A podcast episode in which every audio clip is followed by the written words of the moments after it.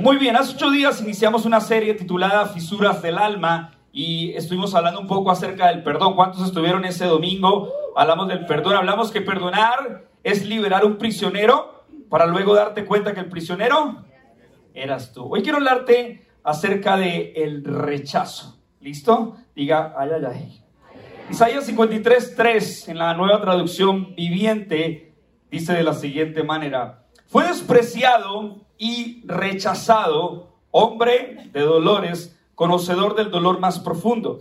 Nosotros le dimos la espalda y desviamos la mirada. Fue despreciado y no nos importó. Quiero que medites un poco una vez más en este versículo. Dice que fue despreciado y rechazado. Hay otra versión que dice, varón de dolores, experto en el quebrantamiento, conocedor del dolor más profundo. Así que Señor, te damos gracias en este domingo. Gracias por el regalo que nos permites de cantar, Señor. Aun cuando culminó una pandemia y aún quizás hay secuelas de todo esto, nada como poder congregarnos, reunirnos y cantar. Que nunca se nos familiarice el poder celebrar que tú eres un Dios bueno y que tú eres un Dios fiel. Honramos tu palabra, Señor, y estamos expectantes, receptivos a lo que nos quieres hablar. En el nombre de Jesús, amén y amén. Hace tiempo compartí una historia que decía que cierto niño llegó a un lugar, quería un perrito, entonces obviamente observó que habían decenas de ellos, estaban los perros que son los mejores, los Golden Retriever, ¿verdad? Entonces dice que observó un Golden, un Pitbull, observó un Gran Danés, observó las razas sabidas y por haber, y dice que en ese momento el niño chequeó sus bolsillos para comprar uno de los perros, pero ningún perro le alcanzaba con el dinero que tenía. Entonces el niño un poco triste le dice al Señor, quizás con estas cuantas monedas, ¿para cuál perro me alcanzaría? El dueño de la veterinaria lo mira, lo observa y le dice, definitivamente no te alcanza para ningún perro, pero tengo una opción para ti. Hay un perrito y va y saca un perrito que está rengo, que está cojo, y le dice, ¿te gusta ese perrito? El niño lo mira con ternura, lo mira con compasión y amor y dice, claro que sí, me encanta. Ah, bueno, entonces puedes llevártelo. ¿Y cuánto vale el perrito? No, no, no, no. Puedes llevártelo sin ningún dinero. Es completamente gratis para ti. Este perrito es un poco insignificante. No lo ves, no ves su condición. Y el niño se indigna, el niño se molesta y dice, definitivamente no te lo aceptaré de esa manera. Yo voy a pagar cada centavo que ese perro pueda valer, porque él, al igual que las demás razas, tiene una importancia y es valioso a mis ojos. Tal vez yo creo, creo que esta historia muchas veces es la enseñanza de que en la vida hay personas que te pueden rechazar. Tú, por ejemplo, vas al colegio, sufriste bullying, matoneo, acoso escolar y tuviste el rechazo de personas que estaban ahí a tu alrededor. Siempre comento la historia que cuando llegué al colegio yo sufría de pecas, era así como la cilindrina, pecosito. Y entonces mi mamá me daba arroz, agua de arroz, ¿sí? Para que me la echara en la cara. Porque los mismos creadores de la uyama hacen engordar la pierna. La remolacha saca color, ¿cierto? Y la espinaca saca músculos. Está el agua de arroz, quita las pecas. Y entonces no me quitó las pecas y yo llegaba al colegio y en el colegio se veían una serie los Thundercats que decía, dame tu fuerza, esa, bueno, era Chitara, y luego decían la de los caballeros de Zodiaco, dame tu fuerza, pecoso. Y, y eso para mí fue como luchar con el rechazo de mis compañeros. Tal vez has sufrido el rechazo al interior de una empresa, una compañía, donde alguien que tiene un cargo superior o quizás un compañero tuyo te desprecia, te subestima, te menosprecia. Y ese rechazo suele ser un poco condenador. Tal vez creciste en un contexto familiar donde te enteraste que quizás no eras un hijo deseado, ¿verdad? Tal vez fuiste producto de la casualidad para muchos. Tal vez le debes la vida a un doctor que le vendió un preservativo roto a tu papá. Tal vez un montón de cosas pueden estar diciendo que tú no eras un hijo amado, deseado, importante o planeado y por ende el rechazo golpeó tu corazón. Tal vez lo viste en algún deporte nosotros jugamos los lunes fútbol y va Sebastián, nuestro baterista, y todos se pelean por Sebastián. Sí, no, lléveselo usted, no, no, lléveselo usted, no, no, lléveselo usted, no, lléveselo usted, lléveselo usted y le hicimos 20 mil. Entonces, quizás el rechazo puede estar eh, a la vuelta de la esquina, e incluso puede que ese rechazo esté porque tú no tienes la condición socioeconómica que tus amigos sí tienen, o incluso encontramos rechazo al interior de la iglesia. El rechazo es un constante, lastimosamente, dentro de la sociedad. Sin embargo, la Biblia nos recuerda que Jesús vivió el rechazo. Lo encontramos, por ejemplo, en Marcos capítulo 12, versículo 10, que dice, ¿nunca leyeron las escrituras? La piedra que los constructores rechazaron ahora se ha convertido en la piedra principal. De hecho, nos lo recuerda en Mateo 21, 42, porque dice nuevamente, entonces Jesús les preguntó, ¿nunca leyeron las escrituras? La piedra que los constructores rechazaron ahora se ha convertido en la piedra principal. Esto es obra del Señor y es maravilloso verlo. Todos nosotros en algún momento, en alguna temporada, en lo que va corrido de nuestra vida, hemos experimentado el rechazo. Satanás es un experto en traer cosas que lastiman, que hieran. Yo siempre he contado que tú puedes ver los nombres de Satanás, el diablo, el yo no sé qué, el chupacabra, dirían por ahí. Tú ves que le dicen que es Satanás, el príncipe de las tinieblas. Pero hay uno que es Belcebú. Belcebú significa el Señor de las moscas, porque las moscas siempre llegarán. Si hay un cadáver muerto de un difunto que falleció, como dijo el Chapulín, y observas ese cadáver muerto del difunto que falleció, muy probablemente hay una herida. Y donde hay una herida abierta, siempre las moscas llegan a incubar. ¿Por qué? Porque Satanás es experto en llegar donde hay una herida. Y un espíritu de rechazo es lo que se ha filtrado alrededor de nuestra sociedad. La gente se siente rechazada. La gente se siente menos.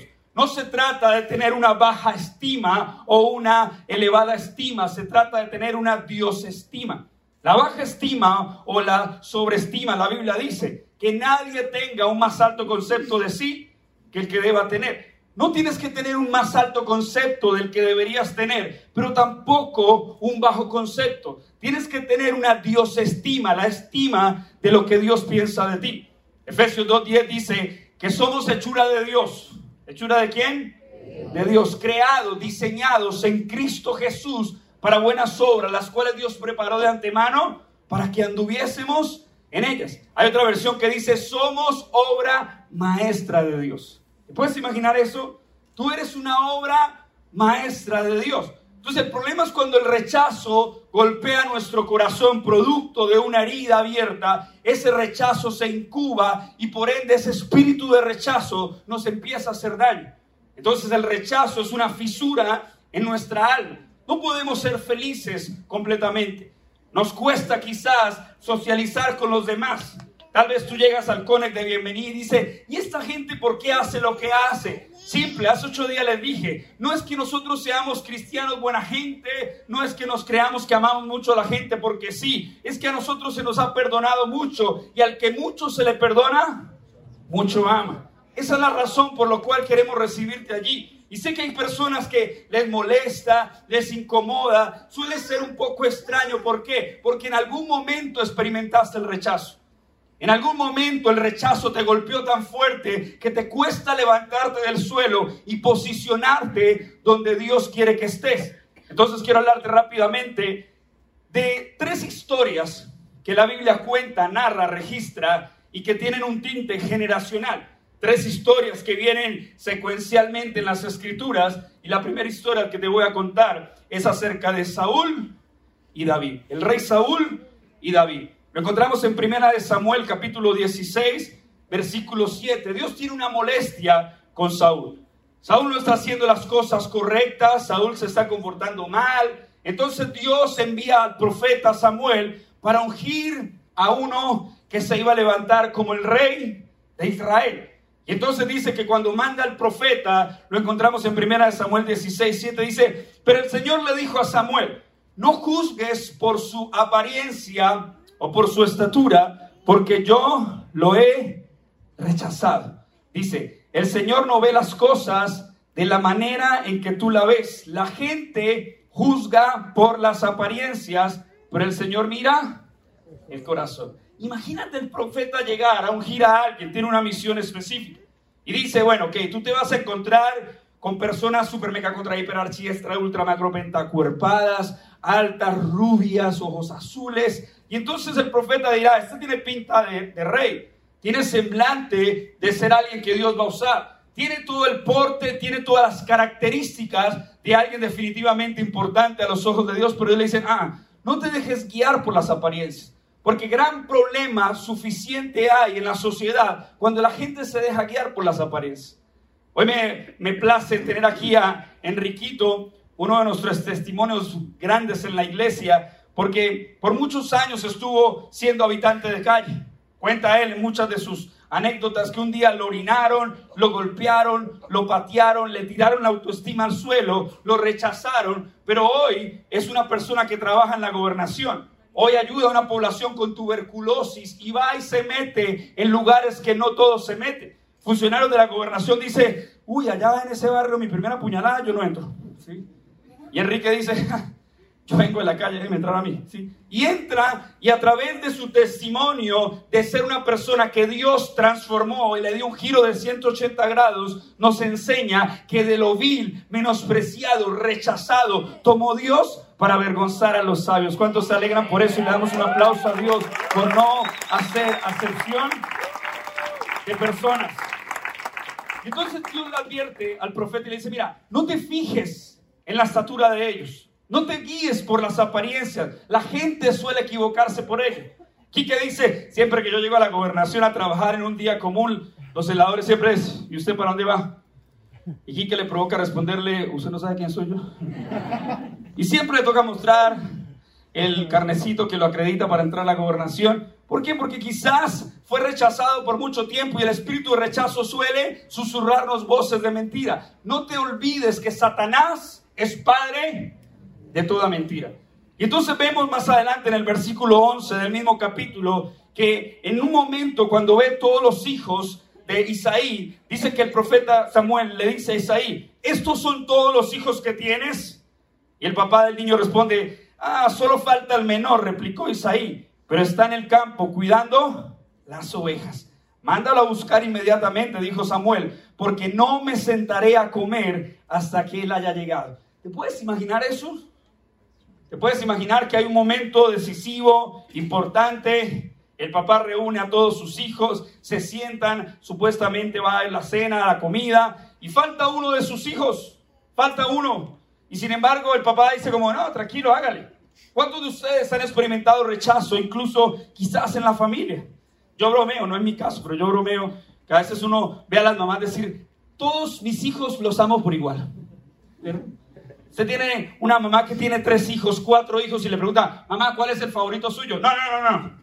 Todos mis hijos los amo por igual. A Carlos, a Felipe, a Brian y a mi príncipe Kevin. a ver, broma. Y entonces uno dice, pero suele suceder y bueno, yo los amo a todos por igual. No, ahí estábamos viendo que Isaí no tuvo en cuenta a David.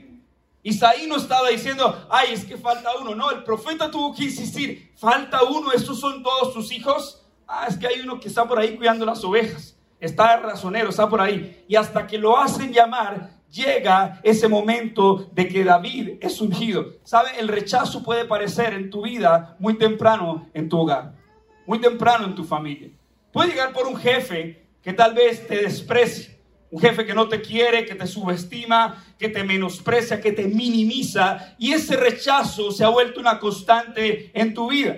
Tal vez lo encuentras en personas que te rechazan por envidia. El rechazo muchas veces suele asociarse a gente que producto de la envidia que tiene decide poner una carcasa y rechazar. Dice por ahí que corazones heridos hieren y corazones sanos sanan. Grábate eso muy bien. ¿Quieres conocer una persona airada? Entonces verás que hay una persona herida. Una persona airada siempre será una persona herida, porque corazones heridos hieren, lastiman, maltratan. Y entonces mucha gente pone una barrera y rechaza a los demás producto de una envidia, porque la envidia es la versión dolorosa de la admiración. Voy a repetir eso una vez más. La envidia es la versión dolorosa de la admiración. Y entonces gente producto de la competencia, gente producto de los afanes, el estrés, la competitividad, aplica el rechazo y no se da cuenta de cómo se dejan utilizar, porque Dios usa, Satanás utiliza. Dios quiere usar tu vida para bendición. Dios quiere usar tu vida para hacer algo relevante en donde quiera que estés, porque Dios usa, pero Satanás utiliza. Y cuando el enemigo utiliza una persona, utiliza su vida para traer rechazo a alguien.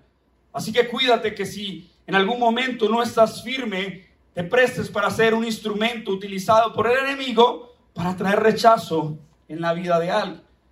La gente suele tener envidia de los demás. ¿Recuerdan la película muy famosa de Robin Williams que hablaba acerca de Patch Adams? ¿Recuerdan esa película?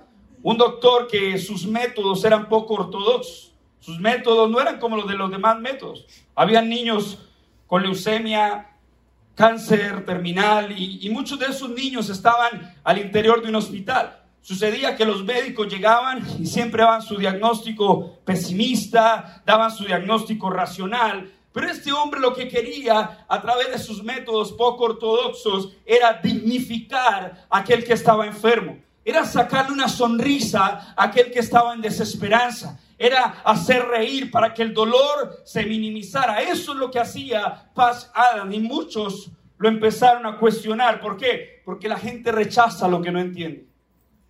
Hay gente que no te va a entender, hay gente que no te va a comprender. Hay gente que no entiende que tú eres una obra maestra de Dios, eres diseño de Dios. Y el enemigo siempre va a querer susurrar a través de sus instrumentos, a través de personas que están desenfocadas, rechazo sobre tu vida para que el espíritu de rechazo te desenfoque de la meta que Dios quiere para ti. Tienes que cuidarte acerca de eso. Le sucedió a Jesús. De hecho, la escritura dice, sin embargo, primero hablando de Jesús, Él tiene que sufrir mucho y ser rechazado por esta generación. Jesús experimentó el rechazo. Los métodos de los religiosos eran métodos tradicionales, los de, Jesús eran poco ortodoxos. Y si no, pregúntame por qué Jesús decidió un día escupir en tierra, hacer lodo y sanar un ciego. Los métodos de Jesús eran poco ortodoxos y eso generó el rechazo de los religiosos de la época. Jesús decidía sanar en sábado. Tú lees Mateo, Marco, Lucas, Juan, los evangelios y tú observas, lunes por la mañana, Jesús se levantaba. Hoy como que voy a enseñar Mateo 5, las bienaventuranzas. Martes Jesús se levantaba. Hoy voy a enseñar la parábola del hijo perdido. Miércoles por la mañana Jesús se levantaba y decía, bueno, hoy voy a enseñar la parábola de la moneda perdida. Jueves Jesús se levantaba y decía, hoy voy a enseñar el Padre Nuestro. Viernes por la mañana Jesús se levantaba y decía, voy a enseñar la parábola de las vírgenes. Sábado por la mañana, terminantemente prohibido por la ley religiosa hacer milagros y sanar. Y Jesús se levantaba y decía, ay, tengo ganas de hacer milagros. Y en todo momento la Biblia dice, tú lo lees en la escritura, que la Biblia narra que Jesús sanaba en sábado. Porque Jesús era religiosamente incorrecto. O como lo diría Dante Gebel, los religiosos comen santos y defecan diablos.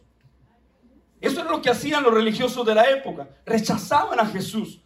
Le daban un rechazo producto de que sus métodos no eran métodos ortodoxos, porque la gente rechaza lo que no entiende.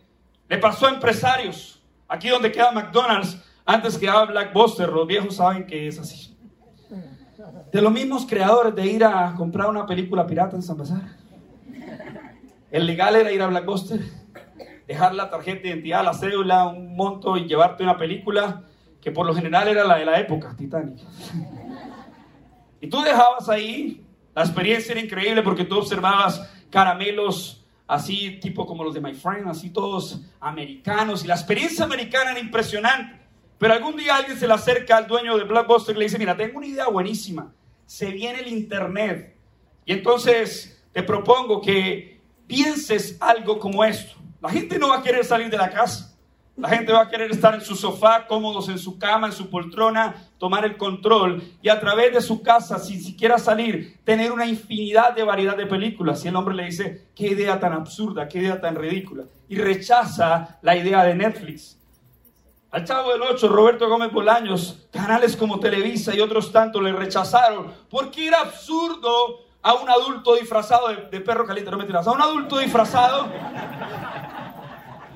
a un adulto disfrazado de niño les parecía ridículo. La gente rechaza lo que no entiende. Y entonces tú y yo sabemos cómo termina la historia. Pareciera que si tú te has sentido rechazado, menospreciado, minimizado, es un requisito para que la grandeza de Dios sobre tu vida repose y su gracia haga algo sobrenatural. ¿Alguien lo puede creer en esta mañana?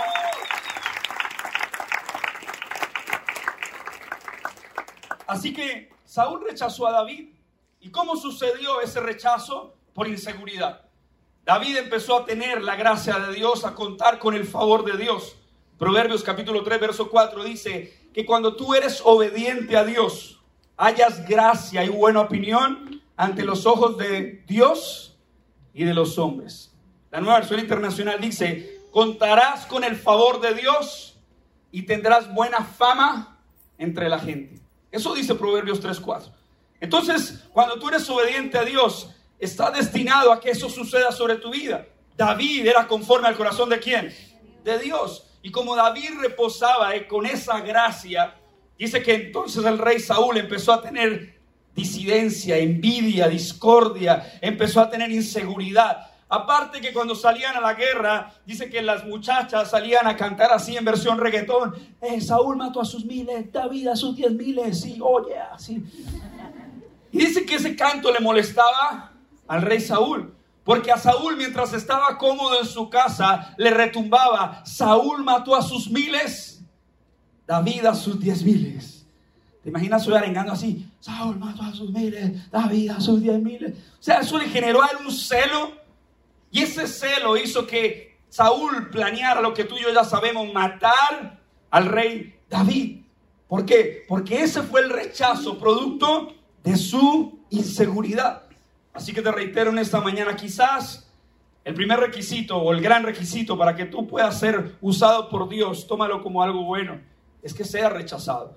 Porque el rechazo, si bien es una fisura en el alma, te recuerda que la escritura dice de lo vil, de lo menospreciado, de lo que es tenido en poco, Dios tomó para avergonzar a muchos. Así que fue la historia de Saúl y del rey David. Pero más adelante, ya no en primera de Samuel, sino en segunda de Samuel, encuentra la historia de David y Mefiboset. La historia habla de que obviamente hay una guerra por el trono y entonces el rey Saúl, obviamente sucede una matanza, un montón de cosas. Y entonces David un día se levanta compasivo, misericordioso. Y David le dice a Siba, le dice, ¿habrá quedado alguien de la casa de Saúl que yo pueda hacer misericordia? Y entonces Siba va, busca y dice, bueno, sí, hay alguien pero está en Lodebar. Lodebar significa sitio de no comunicación. Y entonces dice, ok, vas a ir por esa persona. Si lo que pasa es que hay un problema. Resulta que cuando empezó la guerra y se armó la trifulca, dice que la nodriza de Mefiboset tomó al niño en los brazos, salió corriendo rápidamente para que no lo mataran, se tropezó y ¡fuájate! El niño se cayó y se fracturó sus pies, quedó paralítico. Y entonces ahora Mefiboset está en Lodebar, que significa sitio de no comunicación, está lleno de amargura, se siente excluido, descalificado, se siente rechazado y David envía a un Siba. Siba va y busca a Mefiboset. Y entonces cuando viene el momento tan especial en la palabra, David se quiere sentar a la mesa con Mefiboset y los amigos de David. Gente que tiene prestigio, gente que tiene gobierno, gente que tiene clase, gente que tiene altura, pero pareciera que Mefiboset no califica, y no para el rey David, para sí mismo, porque se desprecia, se autosabotea, se descalifica.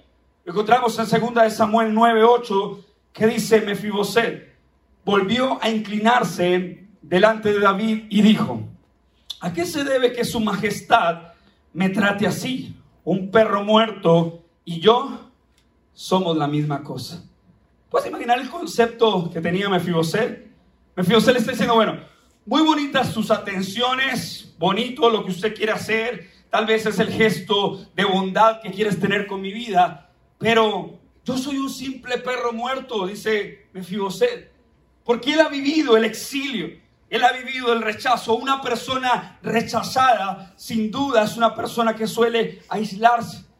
Tal vez alguien alguna vez compartió una canción de Carlos Vives que, se llama La Tierra del Olvido. Y le sacó la historia apocalíptica, así, de la época de los mensajes subliminales. ¿Alguien creció en esa época de los mensajes subliminales?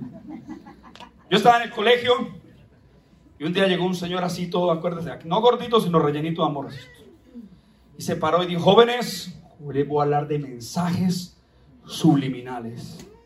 Y todos en el colegio, imagínense, los millennials hoy en día son complicados, ¿no? Pero todos lo miramos así, dice, ya ven, y cogí un cassette, ahí donde nos damos que estamos viejos, ¿cierto?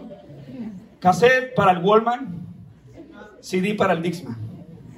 Si hay algunos que no entienden ni siquiera que era un iPod, imagínense. Yo vengo de la época del cassette. Donde aquí había que voltear la cinta, lado A y lado B, y ponerla en una grabadora. Y cuando ponía play, sonaba una canción por allá de Shakira, sí, la de pies descalzos. Y sonaba la canción allá, y otra por allá que decía, yo conocí un cielo sin sol,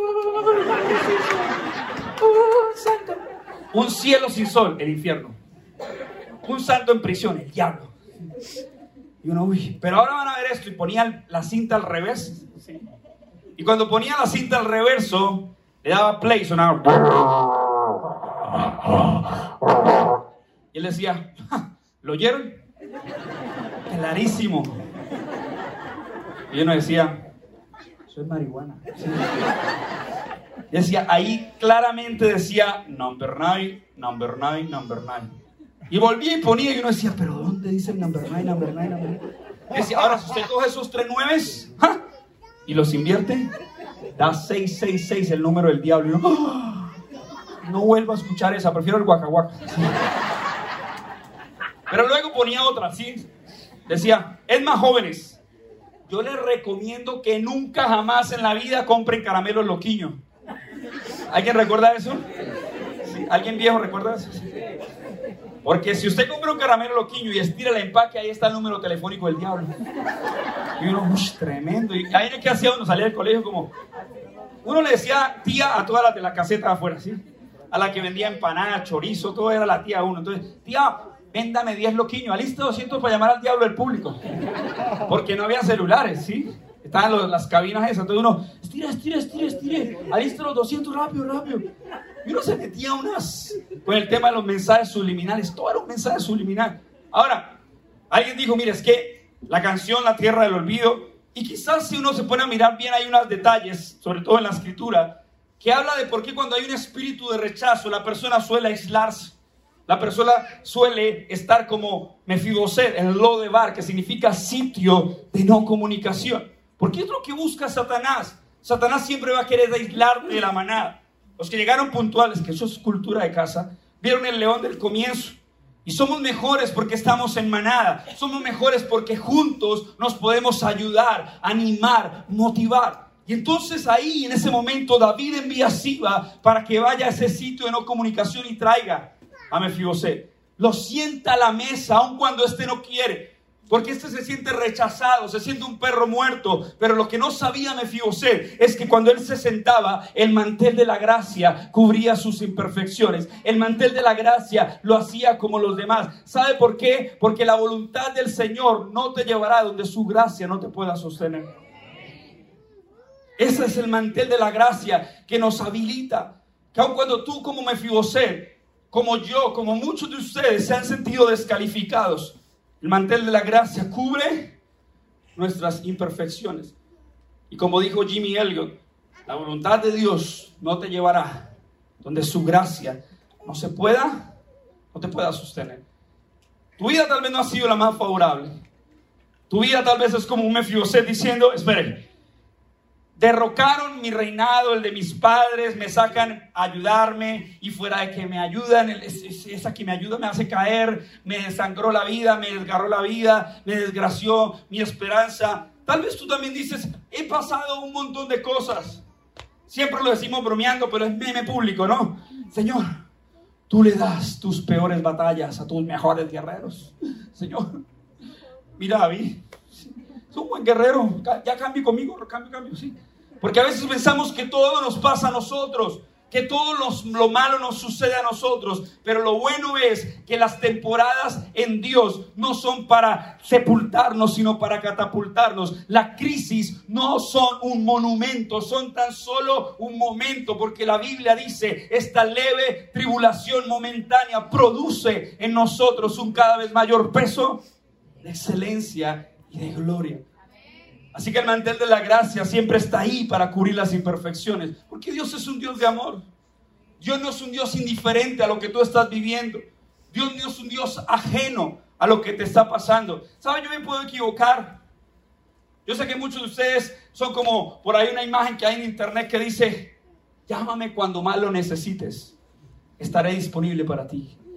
87 llamadas perdidas y no contesta. No llame a mi esposa.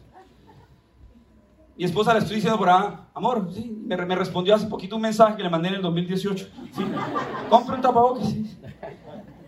Pero mira lo que dice Cantares 2.4. Dice, eso me encanta este versículo. ¿Saben? Dios es un Dios romántico.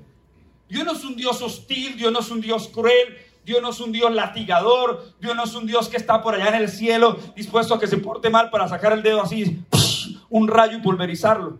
Porque a veces pensamos que uno dice, Señor, consume todo lo malo que hay en mí. Que ha pulverizado usted. ¿O no? Pero mira lo que dice Cantares 2.4. Alguien no lo entendió, pero se lo explican a Jalía. Él me escolta hasta la sala de banquetes. Es evidente lo mucho que me ama.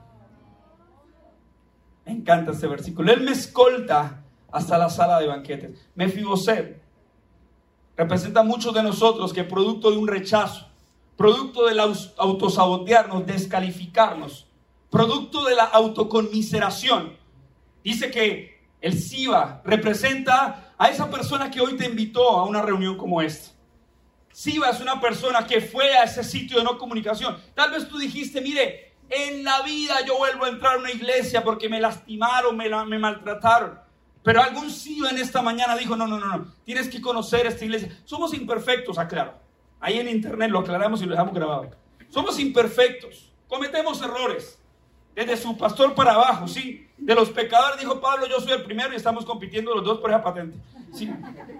Pero sabe, en algún momento de nuestra vida entendimos que estuvimos heridos y corazones heridos hieren, pero corazones sanos sanan. Amamos a la gente porque al que mucho se le perdona, mucho ama. Así que cuando Siba llevó a Mefiboset a la sala de banquetes del rey David, nos tipifica la realidad de que él nos escolta hasta la sala de banquete, porque es evidente lo mucho que Dios te ama. Es evidente lo mucho que Él te ama para tenerte en esta mañana acá. La tercera historia justamente versículos más adelante está relacionada con Amnón y Tamar. Segunda de Samuel capítulo 13, versículo 14 en la traducción lenguaje actual dice, pero Amnón no le hizo caso y como era más fuerte que ella, la forzó a tener relaciones sexuales con él. Permíteme contextualizarte la historia. Resulta que el rey David hace un acto de misericordia con Mefiboset. David tenía unos cuantos hijos Absalón, Amnón, Tamar. Pero dice que Tamar era muy hermosa, era linda, y su hermanastro se obsesionó con ella. Y entonces se obsesionó tanto que decía, ay no, mi hermana me gusta, se me fueron las luces, yo no sé qué pasa. Y entonces Amnón tenía un, un amigo que era bien dañado. No le hago levantar la mano porque todos hemos tenido un amigo dañado. Y entonces el amigo le planea, mejor dicho, el plan. Le dice, mira, hágase el enfermo. Y entonces dígale a su papá que le mande a su hermana, porque en la época pues era como se hacía la cuestión, era un tema quizás muy de machismo y un montón de cosas de la cultura, y que ella venga y lo atienda, le haga unos calditos, le prepare ahí, le pida al Johnny Wings, toda la vuelta, ¿sí? Y entonces, cuando ella venga, usted puede estar a solas con él, con ella. Ok, el tipo planea y dice, listo, ah, es que me siento indispuesto, me siento mal, debería mandar a mi hermana Tamar que me atienda, que me haga algo de comer, me siento muy débil, ella viene toda ingenua, toda inocente a atenderlo, y él dice, ordena que todos salgan, solo salgan y queden con mi hermana. Y cuando ese momento sucede, dice la palabra, pero Amnón no le hizo caso, es decir, ella le dijo, no vas a hacer lo que yo estoy pensando en que vas a hacer. Dice, y como era más fuerte que ella, la forzó a tener relaciones sexuales con él. Sin embargo, cuando terminó, la despreció más de lo que antes la había deseado. O sea, ella no quería que él la maltratara, que la violara, no quería que abusara de ella. Y sin embargo, fue tal la obsesión de Amnón que cuando viola y abusa a su hermana, dice que fue tanto el rechazo, el desprecio que sintió, mucho más de lo que antes la había deseado. Entonces le gritó, lárgate de aquí. Ella le suplicaba, no hermano mío, no me despidas así. Si lo que has hecho ya es malo, echarme de aquí será peor. Pero Amnón no le hizo caso, al contrario, llamó a uno de sus sirvientes y le ordenó, saca de aquí a esta mujer y luego cierra bien la puerta. El sirviente echó de la casa a Tamar y luego cerró la puerta. Tamar llevaba puesto un vestido largo y de colores, y pues así se vestían las hijas de los reyes de Israel, que todavía eran solteras. Pero al verse en la calle, escúchame bien, dice, se echó ceniza sobre la cabeza y rompió su vestido para demostrar su vergüenza. Luego se fue llorando y gritando por todo el camino, agarrándose la cabeza. Cuando Absalón lo supo, la tranquilizó y le dijo, hermanita, lo que Amnón ha hecho contigo es terrible, pero no le guardes rencor porque es tu hermano. Esto hasta aquí suena un poquito raro, pero lo que realmente quería era vengarse y matarlo y luego lo mató. Dice, desde entonces Tamar, escucha, se fue a vivir a la casa de su hermano Absalón, pero siempre prefería estar qué? Prefería estar sola. Quizás cuando un espíritu de rechazo llena nuestra vida, comienza a ser un montón de mella en nuestro corazón. Comienza a recordarnos escenarios de desprecio, donde no fuimos tomados en cuenta, donde fuimos rechazados. El enemigo comienza a susurrarte si tal vez mamá te quiso abortar. Comienzan a suceder tantas cosas porque es lo que quiere ser. Es lo que Apocalipsis dice, un acusador. El Dios que tú y yo tanto amamos es salvador. Pero el diablo es acusador.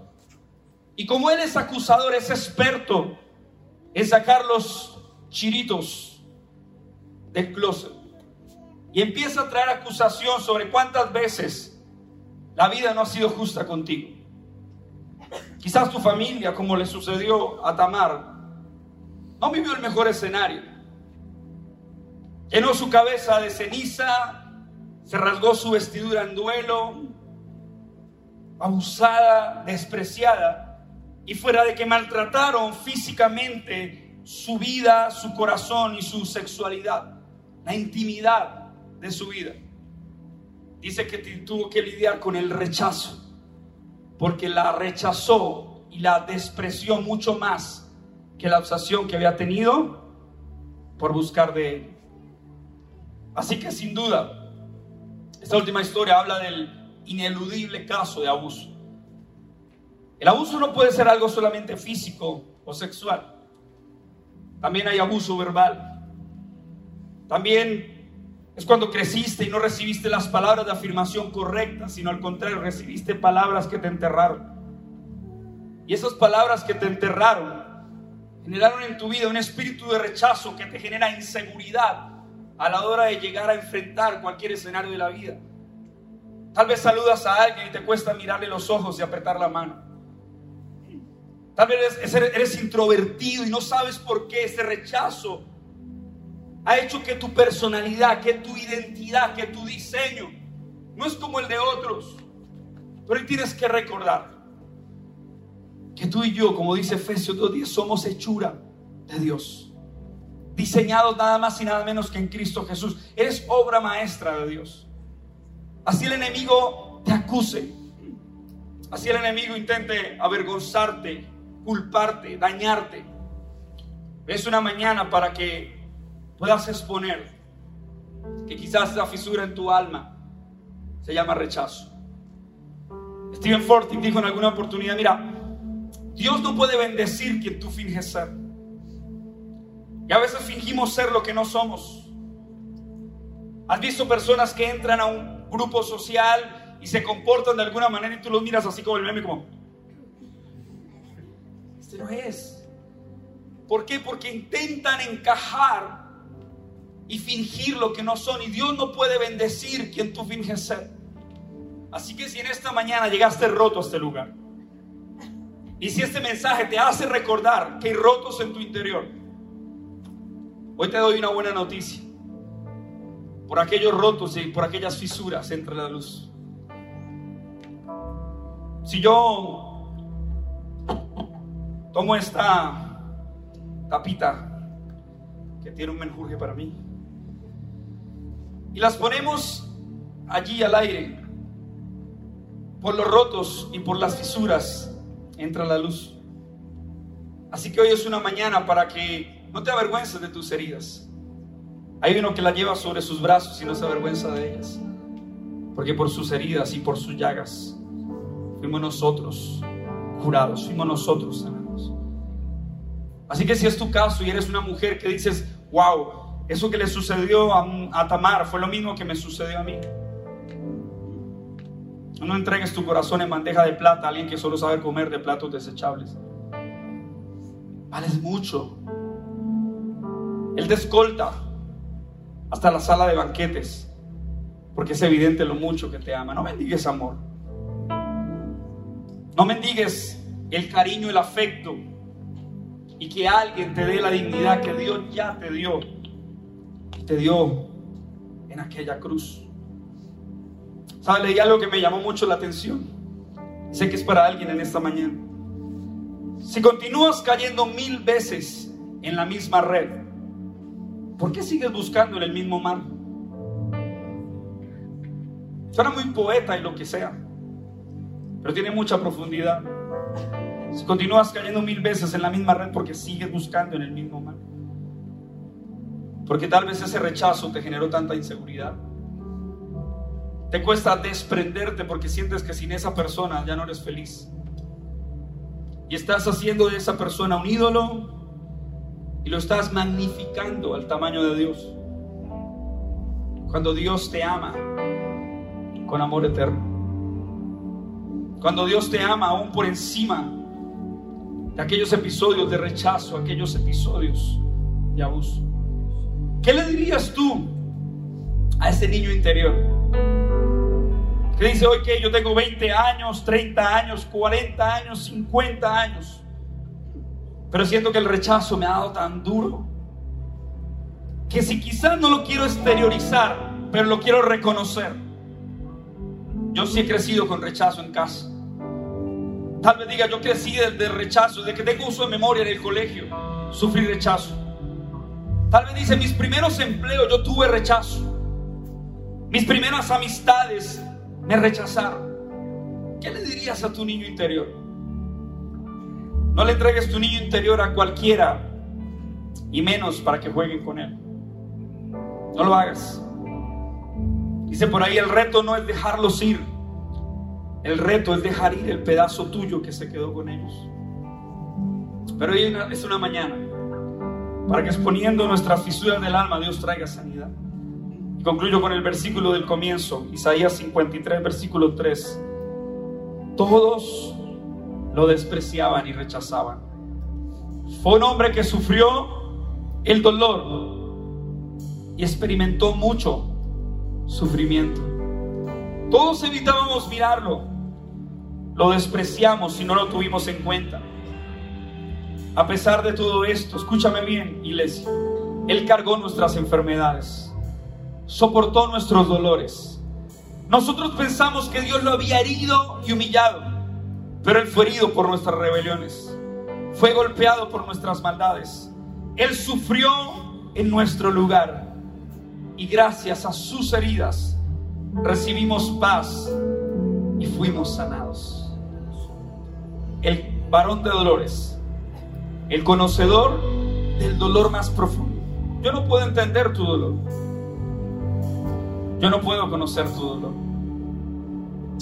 Quizás la persona a tu lado no tiene ni idea de tu dolor. Pero el varón de dolores, conocedor del dolor más profundo, lo conoce. Así que con ojitos cerrados, sin dejarte distraer.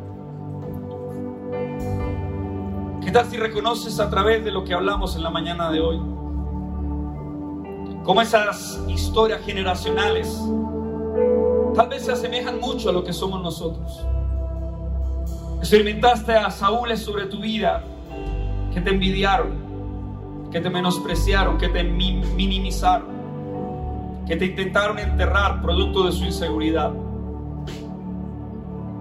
Tal vez te sentiste en casa no fuiste tomado en cuenta como le sucedió a David cuando Isaí lo ignoró. Tal vez sientes cómo pasó en tu trabajo, con tus compañeros, con tus amigos, o incluso como ha venido Dios hablándonos en esta serie Fisuras del Alma, en tu iglesia local, experimentaste rechazo.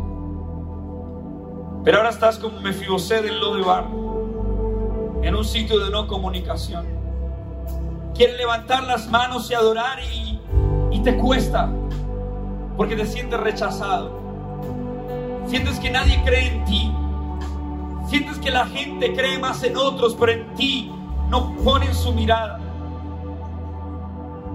Pero hay una buena noticia para ti y es que Dios fijó su mirada sobre ti.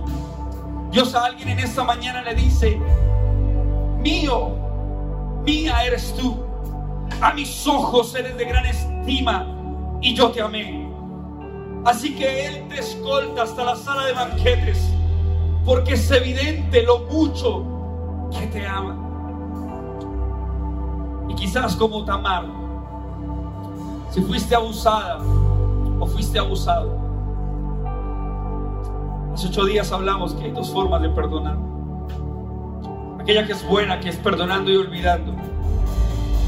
Y aquella que es excelente y es perdona, olvida y bendice a quienes te maldijeron. Bendice a quienes te maltrataron. Bendice a aquellos que te hicieron daño. Suelta. Porque lo difícil no es dejar ir.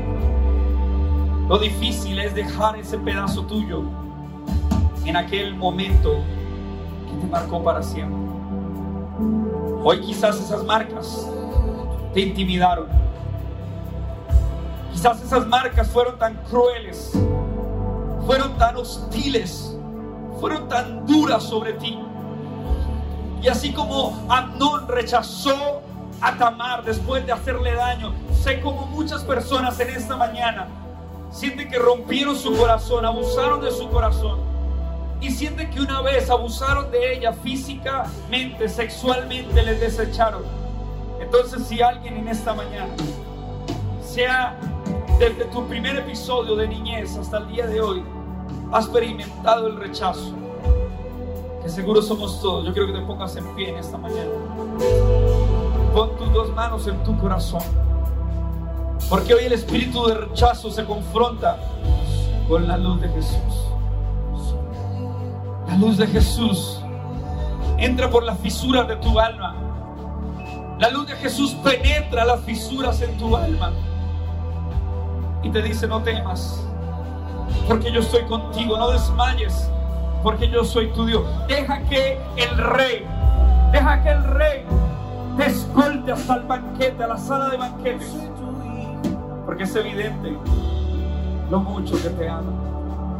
Yo soy tu hijo. Está en esta mañana sanando tu corazón.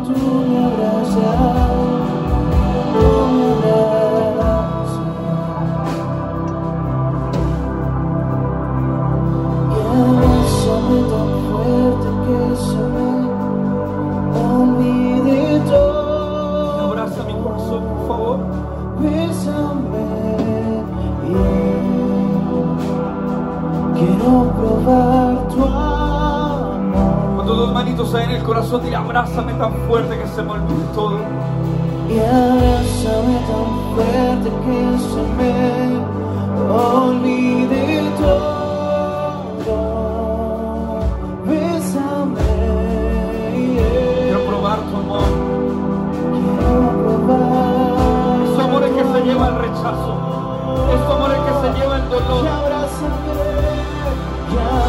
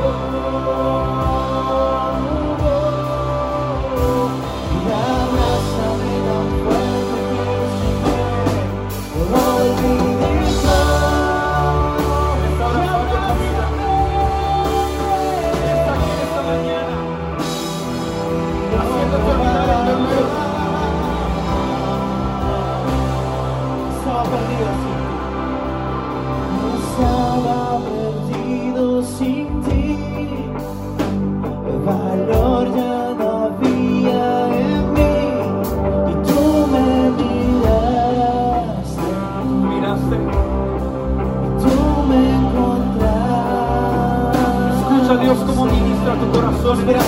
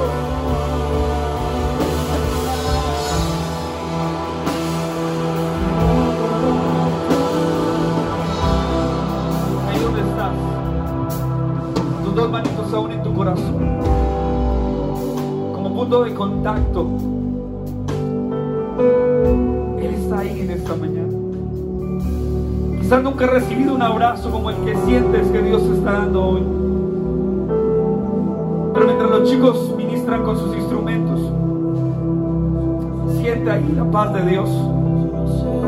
Él llevó nuestras rebeliones. Molido fue por nuestros pecados. El castigo para que tú tengas paz fue sobre Él. Por sus llagas fuimos curados. Recibe esa paz. Vamos ahí. En este silencio hermoso, su Espíritu Santo fluye.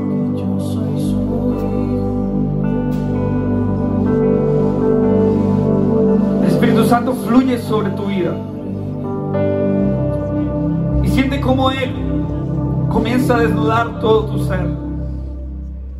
Como empieza a calmar tus tormentas. Y un espíritu de calma está en este lugar. Si vienes con tu familia o alguien está cercano a ti, vamos, toma la mano de esa persona. Quizá no sabes cuán afectada, afectado esa persona llegó a este lugar. Cuánto rechazo ha vivido en todos los años de su vida. Pero aquí es evidente lo mucho que Dios, tú nos amas. Vamos, siente como Él te empieza a llevar, a escoltar aquel salón de banquetes, porque te ama, porque te ama. Deja que Él ministre tu corazón. Deja que Él trate contigo. Creíste que sería una mañana normal, pero es una mañana donde su presencia, donde su amor, donde su gracia te sumerge, te sumerge, te sumerge, te sumerge.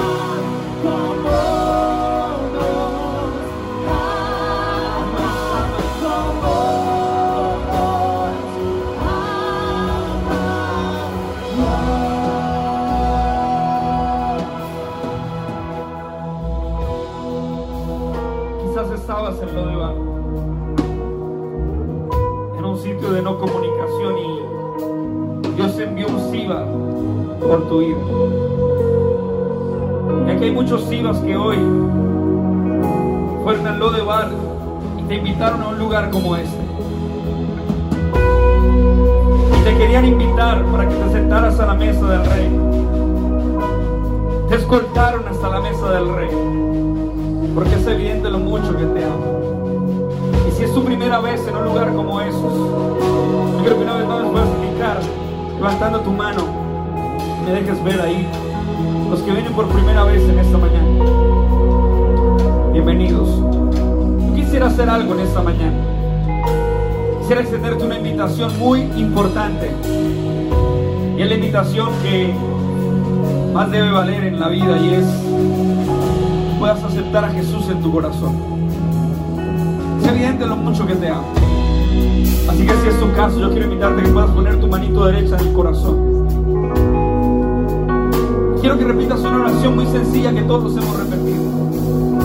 Esta oración es decirle a Él que venga y sane todos los rechazos y ponga orden en tu vida.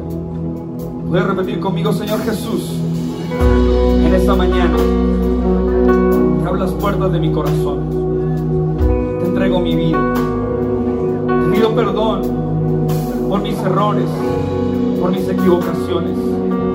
Hoy reconozco que soy una obra maestra, que el rechazo ni el dolor me pueden intimidar. Y hoy yo te acepto y te recibo como mi único y suficiente Salvador, mi Padre, mi Dios, mi Rey. Te doy gracias por tu salvación. En nombre de Jesús.